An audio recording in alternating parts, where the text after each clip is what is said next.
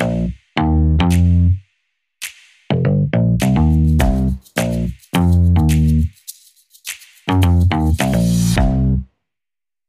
Zuhörerinnen und Zuhörer, herzlich willkommen zu einer neuen Folge der Trierer rechtspolitischen Gespräche. Haben extremistische Abgeordnete einen Anspruch auf Rückkehr in den öffentlichen Dienst? Diese Frage wird derzeit intensiv diskutiert. Anlass ist der Fall des ehemaligen Abgeordneten der AfD-Bundestagsfraktion Jens Meyer, dessen Mandat im Bundestag im letzten Jahr endete. Vor seiner Tätigkeit im Bundestag hat er als Richter am Landgericht Dresden gearbeitet. In dieses Dienstverhältnis ist Herr Meyer nun wieder zurückgekehrt. Jens Meyer gehörte dem offiziell aufgelösten sogenannten Flügel der AfD an und ist Unterstützer des thüringischen AfD-Vorsitzenden Björn Höcke. Er äußerte Verständnis für Anders Breivik, der in Norwegen aus fremdenfeindlichen Motiven eine Vielzahl von Menschen getötet hatte. Zudem forderte er auf einer öffentlichen Veranstaltung das Ende eines angeblichen Schuldkults rund um die Aufarbeitung des deutschen Nationalsozialismus. Der sächsische Verfassungsschutz ordnet den ehemaligen Abgeordneten daher als rechtsextrem ein. Um die Rückkehr Meyers in die sächsische Justiz ist eine breite politische wie rechtliche Diskussion entstanden. Zahlreiche Beobachter appellierten an die sächsische Justizministerin, Herrn Meyer eine Rückkehr in den Richterdienst zu verweigern. Die Funktionsfähigkeit der Rechtspflege und das Vertrauen in die Unabhängigkeit der Justiz stehe auf dem Spiel. Dennoch wurde der ehemalige Abgeordnete auf seinen Antrag hin mit Wirkung zum 14.03.2022 als Richter für Zivilsachen an das Amtsgericht Diepoldiswalde berufen. Das Landgericht Dresden hat nunmehr ein Disziplinarverfahren gegen den ehemaligen Abgeordneten eingeleitet. Darüber hinaus hat das sächsische Justizministerium beim Dienstgericht in Leipzig einen Antrag auf Versetzung in den Ruhestand gestellt. Im einstweiligen Rechtsschutzverfahren hatte dieser Antrag nun Erfolg. Das Dienstgericht teilte am 25.03. mit, dass Herrn Mayer vorerst die Führung seiner Amtsgeschäfte untersagt werde. Das Hauptsacheverfahren beim Dienstgericht sowie das Disziplinarverfahren dauern noch an. Im Gespräch ist zudem eine Richteranklage gemäß Artikel 98 Grundgesetz zu erheben. Haben diese Verfahren Aussicht auf Erfolg und wie ist das Rechtsverhältnis zwischen Abgeordneten und Dienstherren ausgestaltet? Hierüber spreche ich heute mit Professor Dr. Ulrich Battis. Er ist emeritierter Professor für Staats- und Verwaltungsrecht an der Humboldt-Universität zu Berlin und als Rechtsanwalt im öffentlichen Recht tätig. Guten Tag, Herr Professor Battis. Guten Tag, Herr Kammler. Tragende Säule des öffentlichen Dienstrechts ist die Pflicht zur Verfassungstreue. So ergibt sich aus Artikel 33 Absatz 5 Grundgesetz, dass Richterinnen und Richter für die freiheitlich-demokratische Grundordnung eintreten müssen. In Paragraph 5 des Abgeordnetengesetzes heißt es jedoch, dass während des Mandats im Bundestag die Rechte und Pflichten aus dem Dienstverhältnis ruhen. Ist damit auch die Treuepflicht des Richters in dieser Zeit aufgehoben oder bestehen hier nachwirkende Pflichten? Nun, äh, es ist nicht so, dass er ganz ausscheidet, sondern es ist ja ein Ruhen. Das heißt, das Grundverhältnis bleibt weiterhin bestehen. Und deshalb ist die Frage Verfassungstreuepflicht oder nein äh, durchaus zu bejahen. Die muss weiter bestehen. Aber die Frage ist, ob sie sanktioniert werden kann. Und das kann sie während des Ruhens sicherlich nicht. Aus Paragraph 8 Absatz 1 in Verbindung mit Paragraph 6 des Abgeordnetengesetzes ergibt sich, dass Richterinnen und Richter nach Beendigung des Mandats einen Antrag auf Rückführung in das alte Dienstverhältnis stellen können. Diesem Antrag ist auch zu entsprechen. Ein Ermessen ist der zuständigen Behörde nicht eingeräumt. Wenn es nun um die Wiedereinstellung von Personen geht, die vom Verfassungsschutz als Rechtsextremisten eingestuft werden, ist eine solche Regelung mit Artikel 33 Absatz 5 Grundgesetz vereinbar oder muss die Regelung nicht verfassungskonform ausgelegt werden mit der Folge, dass ein Antrag in diesen Fällen abzulehnen ist? Nein, das würde ich entschieden äh, widersprechen. Sie haben richtig gesagt, der Verfassungsschutz hat festgestellt, dass es eine Kenntnis zur freiheitlich-demokratischen Grundordnung besteht. Der Betroffene war aber Richter und sein Richterverhältnis ruhte auch nur. Das heißt, er ist nicht entlassen worden. Das heißt, es geht jetzt darum, ob er weiterhin Richter sein kann oder nicht. Und das muss äh, im Interesse der Unabhängigkeit von Richtern, muss eben in einem ordentlichen Verfahren, davon darüber werden wir ja noch sprechen, äh, muss darüber entschieden werden. Also der Anspruch auf Rückkehr in das aktive Richterverhältnis dient dem Schutz der Unabhängigkeit von Richtern und das ist ein ganz hohes Gut. Ein kürzlich erschienenes Gutachten, das im Auftrag der SPD-Fraktion im Sächsischen Landtag erfolgt ist, schlägt weiterhin vor, entsprechende Anträge von ehemaligen Abgeordneten mit verfassungsfeindlicher Grundeinstellung nicht zu bescheiden. Es wird argumentiert, dass solche Anträge treuwidrig seien weil solche Personen ihre charakterliche Eignung für den Richterdienst verloren hätten. Wie schätzen Sie diesen Vorschlag ein? Nun, selbst wenn jemand charakterlich nicht geeignet ist, wobei das mit dem Charakter immer so eine Frage ist, weil da manches subsumiert wird, was gar nicht gerichtsfest feststellbar ist. Selbst wenn jemand nicht geeignet ist, muss sein Antrag beschieden werden. Also nicht bescheiden ist schlicht äh, Rechtsverweigerung. Halt, ich, ich schätze den Kollegen Röttgen sehr von Röttgen, aber ich hätte nicht gedacht, dass er auf so eine merkwürdige Idee kommt. Die sächsische Justizverwaltung hat äh, sich ähnlich positioniert. Sie hat dem Antrag von Herrn Mayer zunächst entsprochen und diesen als Richter für Zivilsachen an das Amtsgericht Diepoldeswalde berufen. Nach 30 des deutschen Richtergesetzes bestehen nun mehrere Möglichkeiten für eine Amtsenthebung. Möglich sind unter anderem eine Amtsenthebung als Rechtsfolge eines gerichtlichen Disziplinarverfahrens oder eine Amtsenthebung im Interesse der Rechtspflege im Verfahren nach 31 des deutschen Richtergesetzes. Schließlich kommt auch eine Amtsenthebung im Verfahren der Richteranklage in Betracht. Direkt nach dem Dienstantritt von Herrn Mayer hat das Landgericht Dresden nun zunächst ein Disziplinarverfahren gegen Herrn Mayer eingeleitet. Wie schätzen Sie die Erfolgsaussichten dieses Verfahrens ein? Nun, so ganz schlecht sind sie offensichtlich nicht, weil es ja schon eine vorläufige Entscheidung gegeben hat. Aber abschließend äh, kann ich das nicht, äh, ohne die ganzen Unterlagen zu haben, kann ich das sicherlich nicht im konkreten Fall entscheiden. Aber ich bin entschieden der Meinung, dass es richtig war, diesen Weg zu gehen. Das werden wir auch sehen, etwa im Verhältnis zum, zur Anklage beim Bundesverfassungsgericht. Das ist der normale Weg. Wenn ein Beamter oder ein Richter gegen Dienstpflichten verstößt, dann wird als erstes ein Disziplinarverfahren eingeleitet. Und das ist ein streng formalisiertes Verfahren, das wenn es zur Entfernung käme aus dem Dienst, nur durch Richterspruch überhaupt beendet werden kann. Also das äh, ist sehr effektiv. Im Verhältnis zu Beamten ist es natürlich so, dass, dass solche Disziplinarverfahren oft äh, naja, aus Kollegialität, aber auch aus Nachlässigkeit nur zögerlich betrieben werden. In diesem Fall ist das sicherlich nicht der Fall. Insofern, hier ist ein Verfahren eingeleitet, das für jeden Beamten und für jeden Richter gilt. Und unabhängig von der Person wird das jetzt durchgezogen. Die Eilentscheidung zeigt ja auch, dass es kein zahnloser Tiger ist.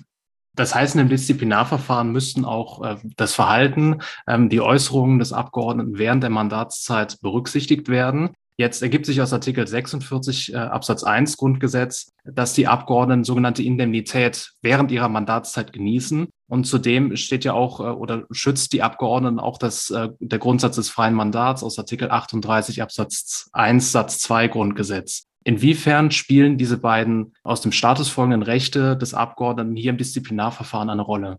Nun, es kann nicht jemand deshalb direkt belangt werden, solange er Abgeordneter ist. Und da gibt es besondere Schutzmechanismen. Das äh, steht hier nicht in Frage. Aber der Punkt ist der, das Verhalten während der Mandatszeit ist natürlich ein Indiz für die mangelnde Verfassungstreue. Sonst würde ja das Verfahren auch gar nicht eingeleitet werden können. Entscheidend ist natürlich, in der konkreten Situation muss festgestellt werden, hier und heute besteht ein Bekenntnis zur freiheitlich-demokratischen Grundordnung oder ist es nur ein Lippenbekenntnis oder ist es sogar eben die alte Feindschaft? Das muss hier und heute, das heißt im Zeitpunkt der Entscheidung über die Frage Entfernung aus dem Dienst oder nicht oder eine geringere Disziplinarstrafe. Aber Letztlich geht es natürlich, zielt das Verfahren in Fällen wie diesen auf eine Entfernung. Das muss dann entschieden werden und es kann ja auch sein, bitte, äh, ich glaube nicht im konkreten Fall, aber sowas hat es ja auch gegeben, insbesondere auch bei jüngeren Menschen. Denken Sie auch an die ganze Rechtsprechung zum sogenannten Berufsverbot äh, vor äh, einigen Jahrzehnten. Es muss abgestellt werden auf das Verhalten, auf das im Zeitpunkt der Entscheidung. Und äh, da reicht natürlich nicht zu sagen, also jetzt, ich habe mir das alles anders überlegt, das muss glaubwürdig sein. Aber das ist auch eine Frage, die wir in anderen Verfahren, in denen es um Gewissensentscheidungen geht, da muss eben dann äh, die Glaubwürdigkeit geprüft werden. Dabei spielen dann auch, spielt das Verhalten während des Mandats eine Rolle, aber auch in der Zeit davor. Das ist eine komplette Betrachtung des gesamten Verhaltens. Ja, das ist ja ein Indikator. Das heißt, wir hatten jetzt über das Disziplinarverfahren gesprochen und eben von Ihnen auch angesprochen war der Antrag des Justizministeriums gemäß 31 des deutschen Richtergesetzes. Da geht es um äh, die Versetzung Herrn Meyers in den Ruhestand. Diese Maßnahme dient dazu, auch nach dem Wortlaut des 31 des deutschen Richtergesetzes, eine schwere Beeinträchtigung von der Rechtspflege abzuwenden. Dieser Antrag hatte im einstweiligen Rechtsschutzverfahren nun Erfolg. Das äh, ging durch die Presse am 25.03. Wie lässt sich eine solche schwere Beeinträchtigung begründen und welcher Ausgang ist für das Hauptsacheverfahren zu erwarten? Nun, das ist nicht ganz einfach. Es kommt hier darauf an, nicht Verhalten des Richters im Dienst, also durch Urteil oder durch Verhalten im Gerichtssaal oder auch in seinem Büro, sondern es geht hier darum, dass ein Verhalten außerhalb des Dienstes, im konkreten Fall die politischen Ansichten, die außerhalb des Dienstes geäußert worden sind und geäußert werden, dass es zwingend geboten ist, ihn aus dem Dienst zu entfernen. Das ist also eine sehr spezielle Vorschrift, äh, aber extra für Richter dient auch wiederum dem Schutz der Unabhängigkeit der Justiz. Ob das äh, ausreicht oder nicht, das wird sich zeigen. Ähm, kann man denn einen Unterschied ziehen zwischen diesem Verfahren nach Paragraph 31 des Deutschen Richtergesetzes und dem Disziplinarverfahren? Sie haben jetzt davon gesprochen, dass in dem Verfahren nach Paragraph 31 nur das Verhalten außerhalb der gerichtlichen Tätigkeit entscheidend ist. Ist da ein Unterschied zum Disziplinarverfahren? Ja, natürlich. Der Normalfall von Disziplinarverfahren ist ja der, dass Verhalten im Dienst sanktioniert wird. Und äh, außerdienstliches Verhalten ist ja in vielen Fällen gar nicht relevant, äh, würde nicht reichen, um ein Disziplinarverfahren einzuleiten. Das äh, ist auch rechtsstaatlicher Standard. Aber hier geht es, es ist eine ganz spezielle Vorschrift für Richter, um die Unabhängigkeit und die Unvoreingenommenheit des Gerichtes zu schützen, der Rechtspflege zu schützen. Und es geht letztlich um die Glaubwürdigkeit der Rechtsprechung. Und wenn jemand eben außerhalb des Dienstes in grober Weise etwa gegen die freiheitlich-demokratische Grundordnung verstößt, dann ist solch eine Person den Rechtssuchenden, die eben einen Richter über sich haben, der über sie entscheidet, ist ihnen eine solche Person einfach nicht zuzumuten. Im Zusammenhang mit der Causa Meyer wird zudem eine sogenannte Richteranklage diskutiert. In diesem Verfahren musste das Bundesverfassungsgericht darüber entscheiden, ob ein Richter, eine Richterin im Amt oder außerhalb des Amtes gegen die freiheitlich-demokratische Grundordnung verstoßen hat. Dieses Verfahren gilt über Artikel 98 Absatz 5 und in unserem Fall Artikel 80 der sächsischen Landesverfassung auch für Richterinnen und Richter im Landesdienst. Welche formellen Voraussetzungen bestehen für eine solche Richteranklage und welche materiellrechtlichen Maßstäbe wären hier anzulegen? Es gibt ja zurzeit oder bis jetzt keinen wirklichen Präzedenzfall. Die Richteranklage ist bisher noch nicht angestrengt worden. Und deswegen wird überlegt, die äh, Grundsätze aus der Entscheidung des NPD-Verbotsverfahrens anzuwenden. Ja, das ist auch richtig. Also Sie haben vollkommen recht. Es gibt bisher keinen Präzedenzfall. Ich persönlich bin aber dezidiert der Meinung, dass man diese Fälle hier in diesem Verfahren nach 59 äh, Bundesverfassungsgerichtsgesetz äh, konzentrieren sollte. Es ist ein Mittel speziell für Richter, das äh, durchaus vergleichbar ist mit den auch ja, privilegierten Parteien, die besonders geschützt sind, so wie Richter besonders geschützt sind. Und es besteht eine enge Beziehung zwischen beiden, weil es geht beide mal um Verhalten, um Angriffe Angriffe gegen die freiheitlich-demokratische Grundordnung. Und wir haben ja im NPD-Verfahren gesehen, dass das Bundesverfassungsgericht seine aus den 50er Jahren kommende zur Zeit des Kalten Krieges entstandene Rechtsprechung zum Begriff der freiheitlich-demokratischen Grundordnung grundlegend geändert hat. Nicht, die ist ja viel, ist deutlich verengt worden. Das Gericht hat bewusst davon gesagt, wir müssen diesen Begriff neu in die Zeit stellen.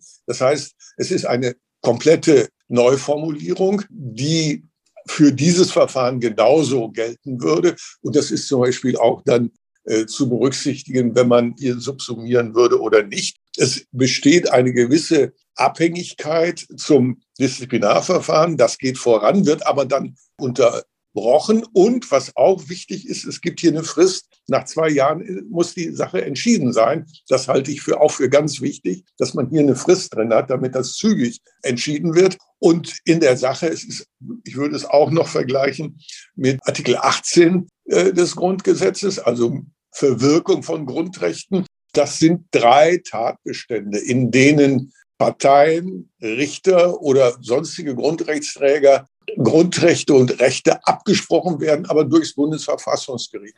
Und dann deshalb sollte man meines Erachtens diesen Weg zuvörderst gehen, weil hier sind, ist das Gericht, was ohnehin letztlich über diese Fragen zu entscheiden hat, weil immer damit zu rechnen ist, dass man hier, dass nach einer anderen Entscheidung noch wiederum, also in einem der anderen Verfahren, immer noch versucht wird, dann über den Weg äh, nach Karlsruhe doch noch zu einer äh, anderen Entscheidung zu kommen, weil das Ganze ja hochpolitisch ist. Und wie gesagt, das NPD-Urteil hat ja gezeigt, dass das Gericht hier sehr genau vorgeht, aber auch mit Augenmaß, zum Beispiel eben zur Überraschung jetzt auch der, des Verfassungsschutz, der Verfassungsschutzämter eben gesagt hat, die NPD ist verstößt und greift die freiheitlich-demokratische Grundordnung an, aber gleichzeitig gesagt, sie sind nicht gefährlich, deshalb müssen sie auch nicht verbieten, dass das geschehen ist. Als Fußnote liegt natürlich auch mit, ist natürlich geschehen mit Rücksicht auch auf die Rechtsprechung des Europäischen Gerichtshofs für Menschenrechte, der ja in mehreren Verfahren gegen Parteien, in diesem Fall türkischen Verfahren, gesagt hat, also es muss nicht nur Angriffe dieser Art geben, sondern sie müssen eben auch, die Partei muss auch gefährlich sein. Also ich will damit sagen, diese doch letztlich sehr politisch für die Demokratie auch sehr wichtigen zentralen Fragen sollten tunlichst beim Bundesverfassungsgericht konzentriert sein. Und das ist möglich und ist ja auch so vorgesehen.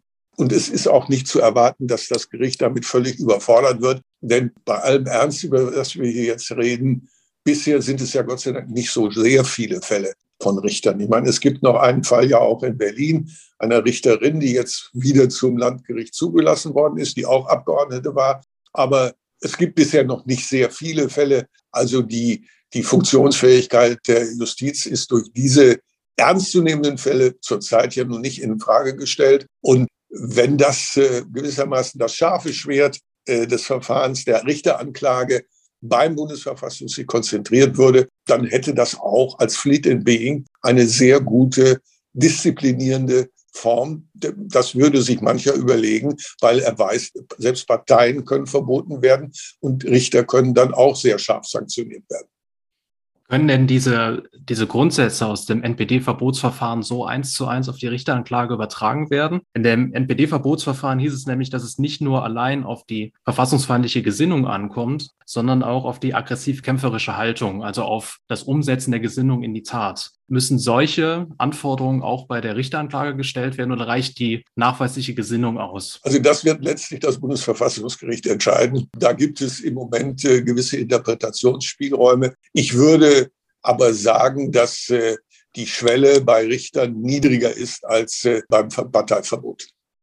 Wenn wir jetzt nochmal auf das Verfahren vor der Richteranklage schauen, ähm, wer müsste denn diese, diese Klage erheben beim Bundesverfassungsgericht? Also müsste der Landtag oder bestimmte Ausschüsse dann die relevanten Tatsachen zusammenfassen für die Klage oder wie äh, kann man sich das, das Verfahren vorstellen bis zur Klage beim Bundesverfassungsgericht? Ja, wie gesagt, es gibt bisher keinen Präzedenzfall. Deshalb ist das alles, äh, ja, ich meine, wenn man einen Antrag stellt, dann sollte man schon davor sorgen, dass der auch äh, durchgeht. Das heißt, dass er umfassend und bestmöglich begründet ist. Und das müsste natürlich von Sachsen kommen. Ich halte es übrigens nicht für sehr sinnvoll, was ja auch diskutiert wird, was wir noch nicht angesprochen haben, dass die Landesverfassungsgerichte ein solches Verfahren, also könnte man ja in Sachsen einführen, halte ich aber für gar nicht sinnvoll, sondern das sollte wirklich für alle weil es ja auch nicht solche Massenverfahren sind, sollte beim Bundesverfassungsgericht konzentriert werden. Das Material beschafft, beschaffen die Verfassungsschutzämter, das ist völlig klar.